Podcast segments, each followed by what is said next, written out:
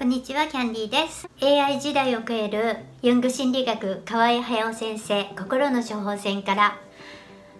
どちらもいいっていうことはあまりないということをお伝えします。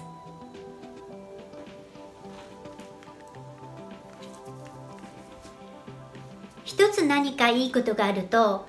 一つ悪いことがあるかもしれません。例えば例を挙げると、職場で抜擢された時は同僚の妬みを買うでしょう。宝くじに当たるとたかりに来る人たちがいるはずです。なかなか世の中もうまくできていて良いことだらけにならないようになっているんじゃないでしょうか。そしてこのことを知らないため愚痴を言ったり文句を言ったりばかりして生きている人もいますね。その人の言っている悪いことは何か良いことのバランスのために存在しているっていうことが分かってないんです。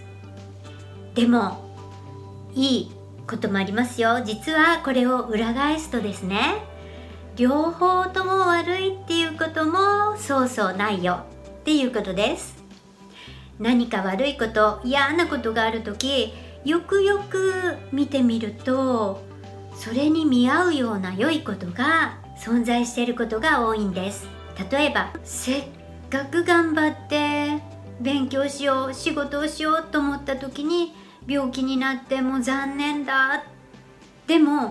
考えてみるとそれはちょっと働きすぎだよ。ちょっと勉強しすぎだよ。っていう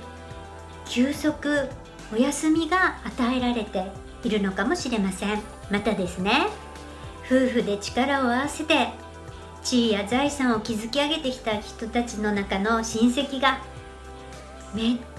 ちゃ悪い親戚がいて毎日のようにお金をせびりに来ます。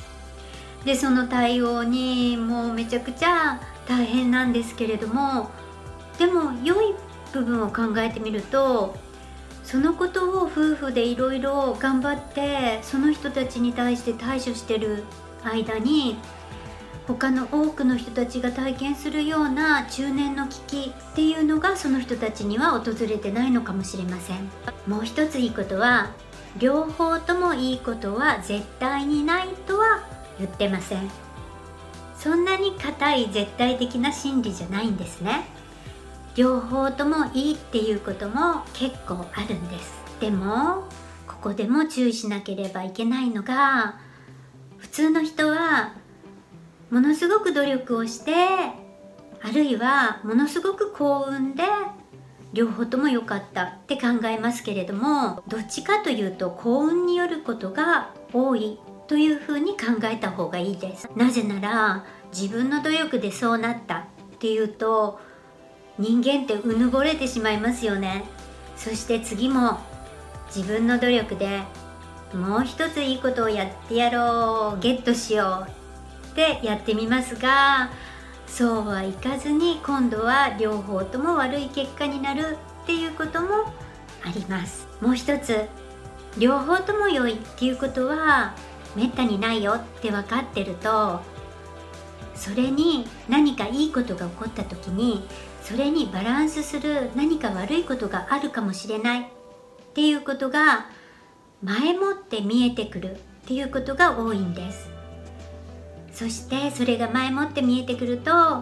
少なくとも覚悟ができるしあるいはそれを乗り越える何か対策を取ることができますね。だからこんな風なものの見方で人生を見るといいのかもしれません。皆さん何かとってもいいお祝い事があるとお餅を配ったりとかしますよね。この昔からの風習とかもこのようなバランス感覚によってなされているんじゃないかなと思います。そしてバランスを見る時に物質的なことだけではなくて